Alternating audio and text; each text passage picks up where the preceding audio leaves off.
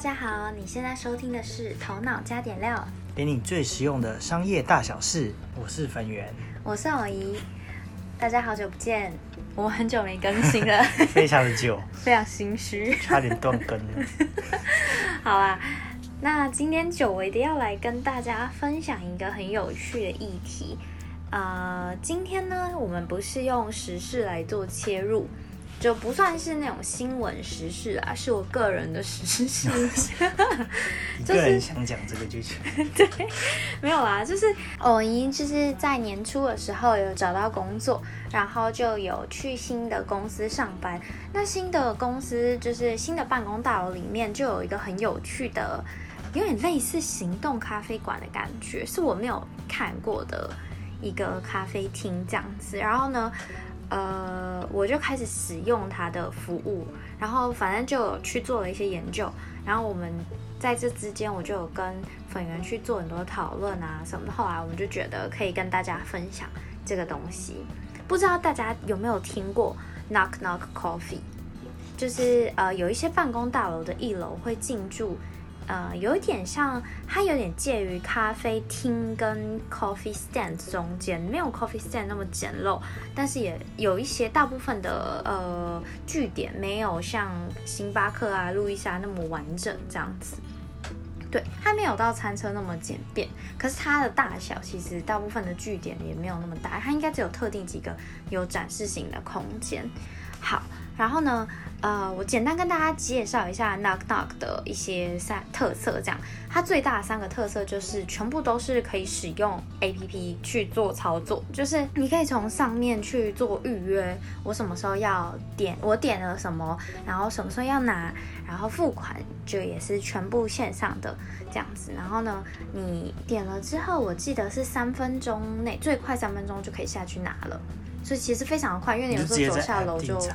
对对对对对，或是到公司前定一下。可是我觉得不需要到公司前，你有时候就是，例如你到公司一楼，然后你想要就是上去放个东西之后下来，完全 OK，因为它就是三分钟后我就可以拿到啊。你就在搭电梯的时候点完，然后再下来就好了。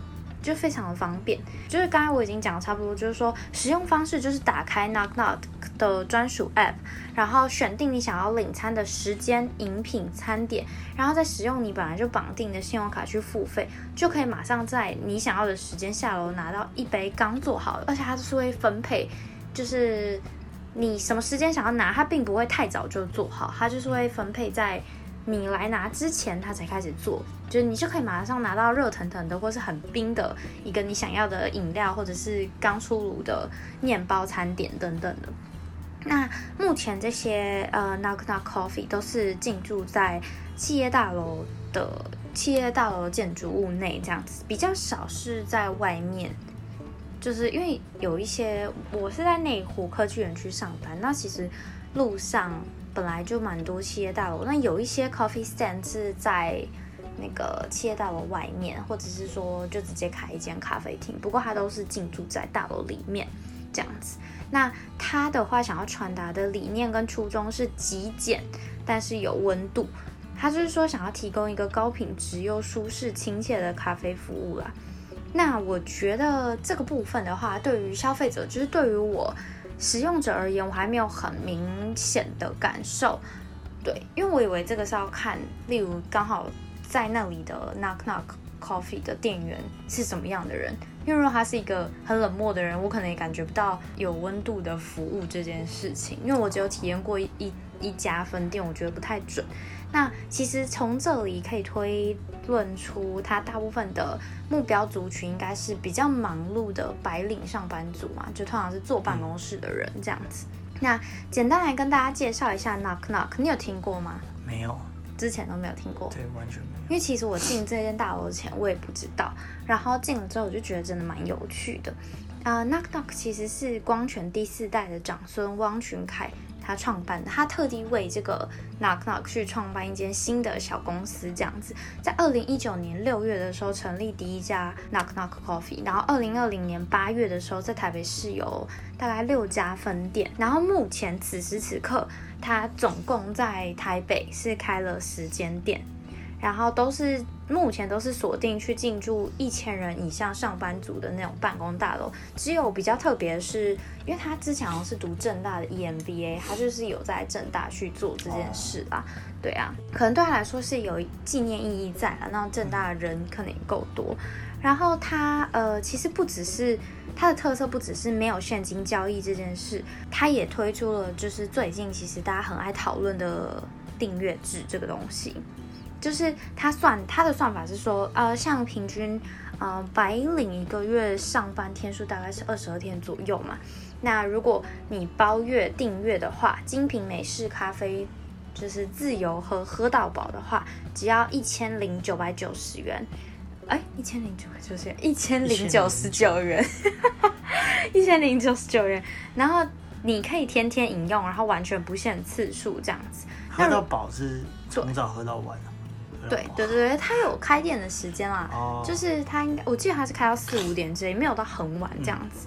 对，但你可以买，就是爆买超多，而且一定有一些人 是跟朋友一起分摊哦，就像 Netflix 一样，就是你可以一个人注册，然后呢。因为不限嘛，所以就可以狂喝猛喝啊。那其实我觉得这是一个超大漏洞哎，就整间公司用一个人 买了，大家一起买。可这样也太不合理了。对啦，对啊，目前应该是还没有出现这种状况。可是对于就是注册那人来说，也很难跟大家分钱啊，因为有一些人可能就只想喝几天，所以才没有买啊。他又每每天帮大家订啊。对，就是。可是那大家要给他多少钱？所以现在应该比较少出现这个状况啊，对啊，主要除非是例如，假如说我们两个人都超爆爱喝，就真的是天天都会喝，那感觉硬要订的话，他其实也有点抓不出来。对，那呃，二零二零年八月的时候啊，你猜注册这个 app 的人数大概是多少？注册不一定是有用订阅制，因为像我有注册，但我就还没有用订阅制。一千。二零一九年六月的时候成立，二零二零年八月的时候，那那它的绩效算是还不错哎。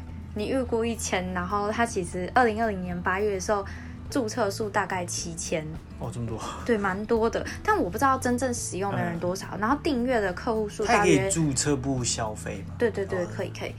呃，订阅客户数大约占比四十趴，其实蛮多的。多的。对，那你可以算是差不多就三千五，哎，不不不，没有他那么夸张，三千。吗？接近三千，对对对。今年的话还没有准确的数据，可是应该也是蛮多的，所以他们才会一直涨点这样子。那我觉得这边想要私心跟大家提供一些我个人使用的一些想法啦，例如说，呃，就其实我每周大概都会喝个三到四次，然后一杯，呃，我都喝是，我都是喝奶。奶茶或者是拿铁，然后奶茶是用唐宁茶包，所以我一开始一直以为这家店超赚，因为我觉得唐宁茶包就是一般公司里面不是也都会提供一些免费茶包，对，然后差不多也都是提供唐宁啊什么的，但我后来发觉，只有我的我待的第一间比较有钱的公司才是提供唐宁，大部分都提供天人茗茶。我以前一直以为天人茗茶茶很贵，可是好像它那种单装茶包是便宜的。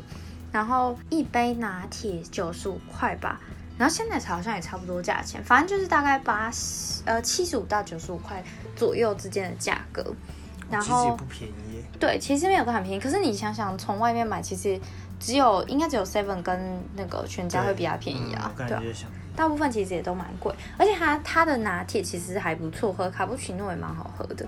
呃，我觉得我没有订阅最大原因是因为我其实并不是一个习惯说每天一定要喝黑咖啡或是一定要喝拿铁的人，因为那个订阅制它是蛮适合，就是你如果每天或是都要喝很多杯，或是至少每天喝一杯的话，很划算。可是我有时候就想喝拿铁，有时候就想喝鲜奶茶，那它只能加价换拿铁啦，没有办法变鲜奶茶。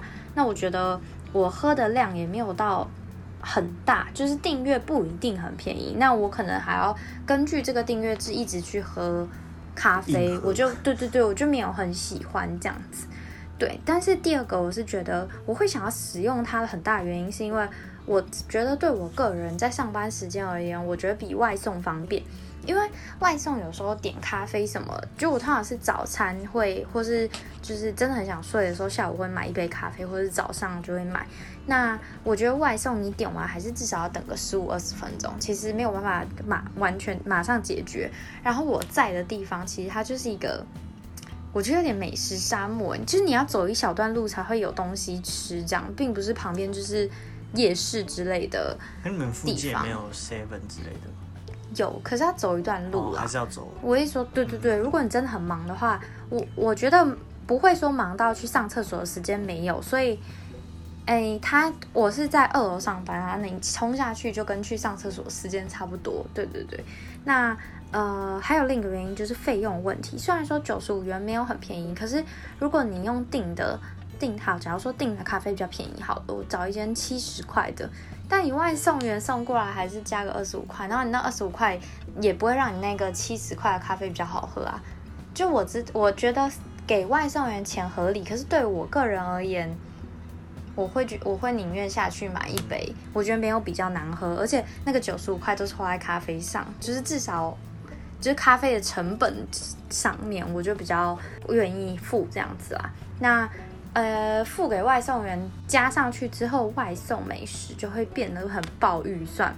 那所以，我如果是要不是买中餐或晚餐，只是 for 早餐或饮料，我一定会选 Knock Knock。而且我觉得它的饮料跟食品，其实我真的蛮喜欢这家，完全就变得好像夜配一样。就是饮料跟食品，它就是有一定的品质。虽然它菜单选项没有到很多，但是我觉得基本上是足够。像是卡布奇诺，你还可以选择，除了可以选择你要微糖还无糖之外，还可以选择要不要加肉桂粉。然后因为其实我没有很爱肉桂味，有一次我选到要加肉桂粉，差点死亡，真的超臭的。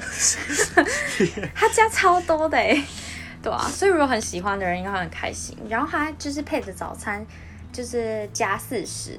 其实我原本觉得有点贵，因为一般早餐店没有那么贵，但是它是加那种很好吃的烤的汤种奶油吐司。那后来想想，因为你去面包店买，有时候四十块的面包也是有的，超级好吃，就超超级酥软啊！而且它就是会抓你要下去的时间，帮你刚好好。我就很喜欢这个服务的感觉，对，就不会让我只是计较商品这样子。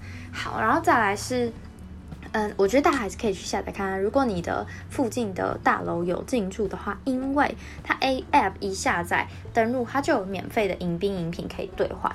你就算不继续做使用，你就至少还可以换一杯拿铁或者是一杯呃，应该是应该是拿铁或者是奶茶吧，我有点忘了。就是反正就是有免费的一杯饮品可以兑换。然后你点饮料，像我没有用订阅制，但是。点每一杯饮料，它都会累积红利点数，然后这些红利点数都蛮多，不会说，例如你买一千块累积一点这种，我没有确切换算的机制啦，但是，呃，我目前为止就是已经兑换了免费三杯拿铁吧，我就觉得蛮划算的。然后我在猜，可能因为 Knock Knock 它二零一九年年中才成立嘛，所以它目前阶段应该还在推广。因为还没有到大家都知道，对，所以他不是那么追求盈利，所以呃，我觉得现在是一个大家可以试试看的好时机。我是不确定他之后会不会养套杀啦，但是 但是又觉得现在反正我自己用了就蛮开心的。然后我就是有时候会去找那个呃我们办公室下面那克的店员聊天，然后他就是说目前时间分店其实都是亏损营运中，那。我就是许愿，它可以推出拿铁订阅制，或是鲜奶茶订阅制。那可以，就是如果说，呃，它限定说一天就是有额度的话，我也可以接受。因为我觉得对我来说，我不管店家赚多少钱，只要对我来说划算就 OK。好，讲完了这么多私心的 想法之后呢，接下来要跟大家介绍一个很有名的大陆的一个咖啡，叫瑞幸咖啡。因为呃，会想要介绍这个咖啡的原因，是因为 Knock Knock 的创办人，就是他之前在新闻里面受访的时候有说，呃，为什么会想要在台湾创立这个算是比较新的一个商业模式嘛？就是刚才听起来大家应该也知道，它不只是卖咖啡或者是餐点，它还有一个服务的概念。跟体验的概念。那它这个创立其实最大原因就是受到厦门那个瑞幸咖啡的商业模式的启发，这样子。虽然瑞幸因为财报造假的问题啊，反正它就它算是新创神话就陨落了啦，大家就没有那么相信。但是我们自己是觉得说它的商业模式还是蛮值得可以呃跟大家聊聊，可以给大家参考一下。好，那我们就来简单介绍一下瑞幸咖啡的崛起。它其实一开始最广为人知就是，呃，它很常出现一个讯息跟 slogan，就是说送好好友一杯咖啡，自己也能得一杯，或是像刚刚 Knock Knock 也是一样，首次登录 App 免费就送一杯这样子。它在二零一七年底的时候成立，那他那时候是说我是科技公司哦，我不是咖啡店。大家不要以为我是咖啡店，我是科技公司这样子。然后它的行销模式、推广模式是以会员吸收会员的方式，有点像俗称的裂变病毒行销的感觉。呃，反正他就是以星巴克为目标，他就是要打倒星巴克这个感觉啦，他就是要对着它崛起这样子。所以他也特地挑了一个跟星巴克视觉上很不一样的颜色。星巴克有想到你一想到会是什么颜色？绿色，没错，他就是选了蓝色，没有 选蓝红色，感觉很不好喝哎。红绿不是对立色吗？对啊，可是可能就是食物上，或是他想要呈现的氛围，可能跟红色没有很搭吧，我不确定。但它就是被称为中国小蓝杯这样子。其实对于消费者来说，这是一个全新的体验。那个它的体验模式基本上就跟 Knock Knock 类似，就是说都是用 App，然后你可以不用用现金啊。然后可以预约一些这样子。那我觉得比较值得一提的是，它后期有采用一个叫无限场景的品牌战略。那其实这几年来，大家也很爱提，就是什么场景行销等等的嘛。那我们就简单带过，说什么是无限场景，你知道吗？我觉得可以理解成就是它字面上的意思啊，其实就是它这个战略啊，就是很多个场景的意思。就是人要使用你的产品的时候，会有很多不同的情境。嗯，那它的无限场景可以讲成无限情境的感觉。它就是透过在生活中设下各种节点、触点，然后所有的场合情境，它都要接触到你，都要让你需要它的产品这样子。所以感觉像 Seven 一样，类转角转角遇到 Seven。类似，可是应该比它更复杂一点这样子。那瑞幸它那时候就是说，要它就要开不同类型的店来去满足这种无限场景的需求。那像是有想要满足你线下的实体的社交需求的旗舰店，还有优享店。那星巴克有时候会开这种嘛？其实 Seven 也有啊，就像卡纳赫拉店，南京复兴那家卡纳赫拉店。那还有快速字体啊，或是呃供应商啊这种。不太一样的店，反正就是供应你不同的需求，然后也有外送需求的外卖厨房店。那它就是非常做想要做出非常大的差异化来去提供不同的需求，希望在各个需求都能吃掉这个市场。大致上是这样。其实最简单的理解方式就是，它就是想要你在所有不同的场景都可以喝到同样品质的瑞幸咖啡。那其实这个在过去。比较不常见，因为通常我们传统理念就是说，我们要找一个聚焦点，听起来成本非常大。对对对，真的，因为一开始其实通常都会走一个聚焦路线，先顾好一块再拓展。始终的那个。那呃，它其实就是算一个多样化的经营模式嘛。他们自己是觉得说，咖啡生来就带社交基因，所以他们就希望从商务咖啡店到连锁咖啡店都可以去一直去强调。呃，多样的空间给大家不同的体验。至于它这个方面成不成功呢？我们先不论，因为今天是想要先讨论说这个创新的商业模式给大家带来什么样的便利，这样子。对，因为这确实是一个过往没有人提过，也没有人尝试做过的问题。那通常呢，没有人尝试做过呢，通常是两种现象：第一个，没有人敢做；第二个。做的都失败，有可能你成功了，你就是真的很厉害，但也有可能就是这件事情有一些现在无法突破的技术或是各种环境上的困难。瑞幸是不是也算成功？要我觉得要看哪个层面去看它，因为如果说它带来了新的体验改革，它是成功的，或是它获取了多少多少数据，那这个方面应该是蛮成功的。我记得当时他的市占是不是一度竞比可是我不中国的知道那个有没有造假哎、哦，哦，对啊那个是假的是 我不确定，因为网络上就有一些文章是说这个部分也是哦，这个也是假的假，哦我，就我不知道是只有财报还是说连就是用户数据都造假，对啊，但必须得说它确实是一个非常异军突起的一个新创企业，也是蛮厉害的，对啊。好，就是大家这样听起来，还会觉得它是一间卖咖啡的公司吗？还是会觉得它其实是一间新创公司、科技公司？怎样很为难，是不是？对是卖咖啡的，对，它就是它是卖咖啡没错啊是用啊，不同的思维或是想法去包装在这个咖啡这个产品上面推没错。对，那他们其实就是根据去获得各式各样的消费者数据，然后去捕捉触点，然后再去完成所整个体验路径啦。我们不确定说，就是当初他是不是有想要。就是拿到这些数据之后，之后还要再拓展别的生意。可是其实基本上他的第一步是拓的蛮成功的，就是把触角伸的蛮广的。那当所以当初也才会有那么多源源不绝的投资者来去涌入去投资这样子。那所以就是我们觉得是蛮有趣的一个案例，可以跟大家简单聊一下这样子。但我今天就先不讨论它后来的一些失败点或者是一些东西，因为其实要造就一间企业的成功或者失败，有太多太多变因了。我们就今天先接下来先聊聊零售订阅制，就是今天的主题。那其实，呃，Knock Duck 跟瑞幸咖啡都算是一种饮食的零售订阅制嘛。过去比较少美食的订阅制，因为其实对于订阅制，我们比较熟悉也比较像小时候的羊奶吧。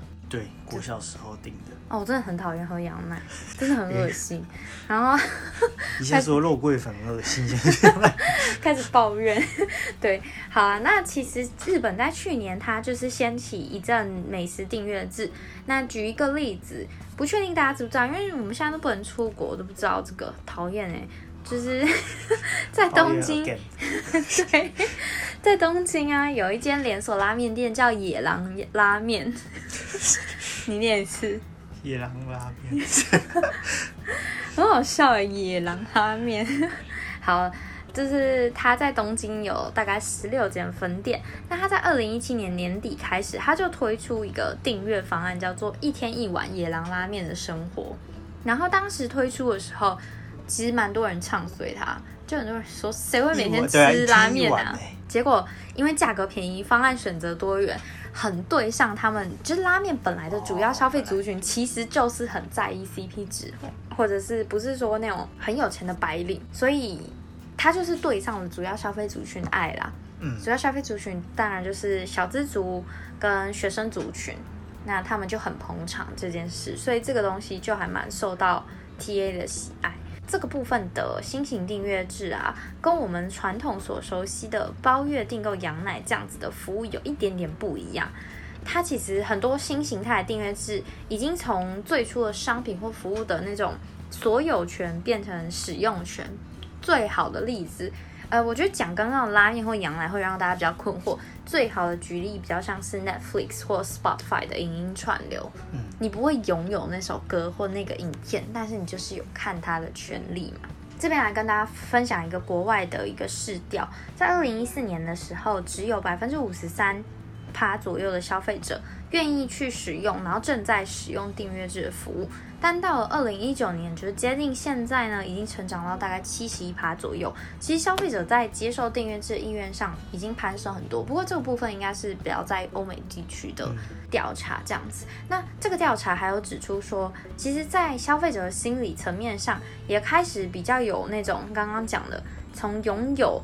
拥有的对拥有的渴望啊，因为以前可能会想要用拥有哪一些物品、拥有哪一些东西来去定义一个人的社会地位。那目前就是有点类似说像极简生活流行等等的各种理念的流行啊，社会风潮的转变，所以大家其实没有那么在追求你实际上拥有的东西，大家更乐于享受使用权这件事情啦。对，有一个新的概念出现。那百分之七十四趴的消费者也认为说，未来大家应该会订阅越来越多的服务，会有比较少的实体商品这样子，因为大部分都没有什么必要。嗯这样大家开始意识到这件事，就比较注重享受成果或是过程，然后胜过于拥有这个物件的消费心态。虽然订阅制可能很早以前就出现了，但是这也是为什么现在订阅经济比较夯的原因，因为大家的整个概念心态也变了，所以会变得比较好推动。通常啊，订阅经经济不会只是单纯的卖一个商品或卖一个服务的感觉，它其实主要是透过搜集去搜集广大的消费者的行为数据，这个数据是非常值钱的。不仅是它可以优化的服务，让你会更喜欢它的服务，一直续订下去，它也可以呃拿到这些数据，让广告商来投广告啊，或者是去做一些横向或纵向的产业合作。对于消费者而言，你可能会觉得说，哇，这个 app 怎么都这么知道我喜欢什么？因为它就是会透过这样子的机制去推给你你喜欢的东西。没错，我想说，你一直搔首弄姿，到底想要说什么？好啊，好。但其实订阅制就没有想象中的那么单纯，只是说订一个月啊，然后也不追求数据等等的这样子。其实它就是背后要有蛮强大的技术去支撑啦。那也必须要顺应你的消费者的目标，消费者的一个趋势跟他的需求转变，不能一成不变这样子。简单再介绍一下，订阅制其实还有分线上、呃线下新，还有一些新形态啊，O to O 的订阅。好，线上的部分，纯线上的订阅制就像是 Spotify，那纯线下的话就像羊奶，那也有像是我们今天介绍的 Knock Knock 和瑞幸咖啡，其实它就是一种虚实整合。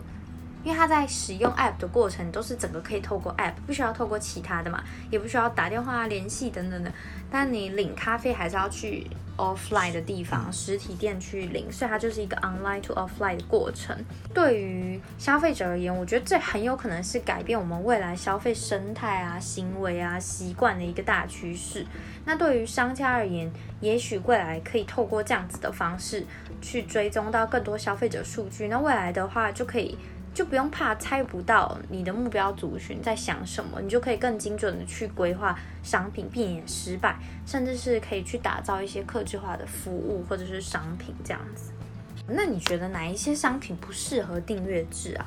因为其实我觉得一定有一些商品可能会失败，因为就像那个 Walmart 之前尝试，那好像订阅制推了不知道几年才不到一千人订阅。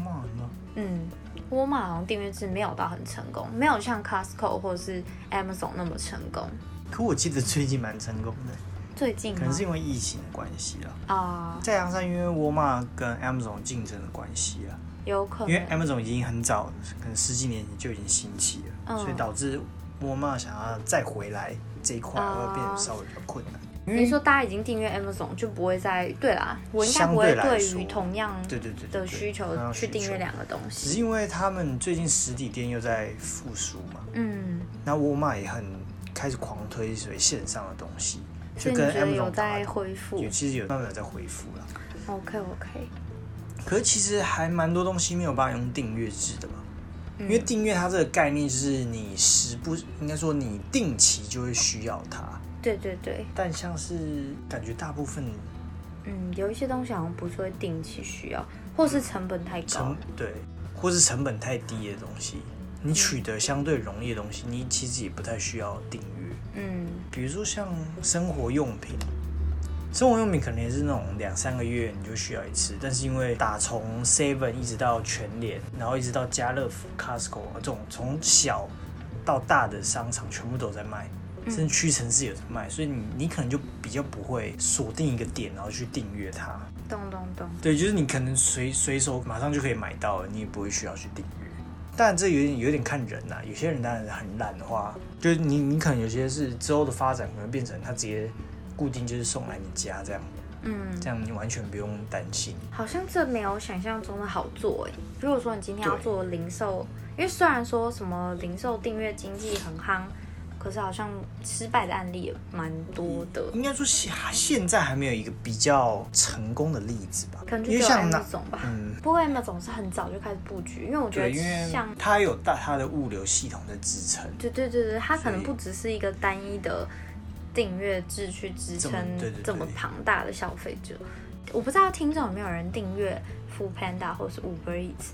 像对我来说，我就不会想要订阅，因为你订阅了其中一个，你就代表你使用它的频率会增加。可有的时候它就是没有你想要的餐厅啊，，这样也是。对，然后或是用另一间的折扣反而更划算，所以我就不会想要。虽然它有 Uber Pass，但是我知道台湾人其实对于搭乘计程车，大部分人其实都蛮省的，非到必要大家好像不太会搭。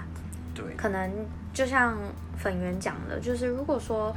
呃，一些订阅经济如果要做得好的话，可能你要去整合非常多的资源，就像 Amazon 背后有非常强大的物流系统去支撑，然后它也要去串联很多线上线下的一些通路啊、服务啊，然后背后也要有很多数据分析，要去创造很多跟消费者接触的一些机会啊、节点等等的，然后也要提供一些不同面向或更有深度的体验，才能让消费者觉得说。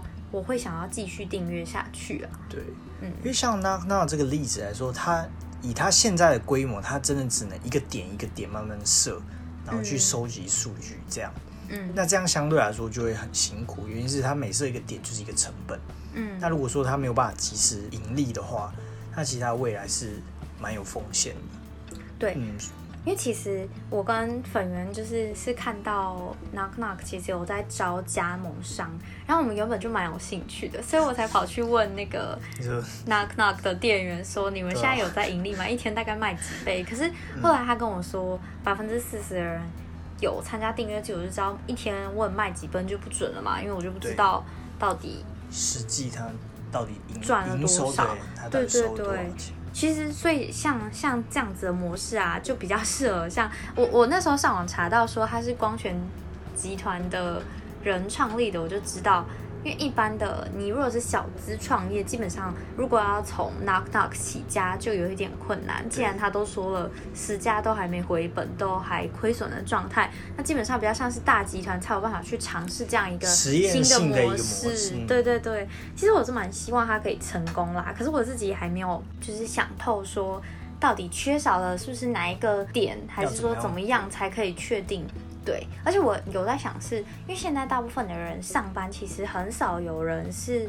我知道年纪比较大的人有可能一辈子是服务同一间公司，但如果他一直更换，然后你现在的点其实不够多嘛，很大部分的企业大楼还里还是没有，嗯或者说他企业大楼的空间就是有限制，我就是没有空间给你设一间这个东西，对啊，所以我就在想，大家拿到那个数据有有确定有用吗？就是如果如果是大家两三年就换一件，嗯，小比例那种。嗯，我现在还想不到它后面可以怎么样的去确切的变现啦。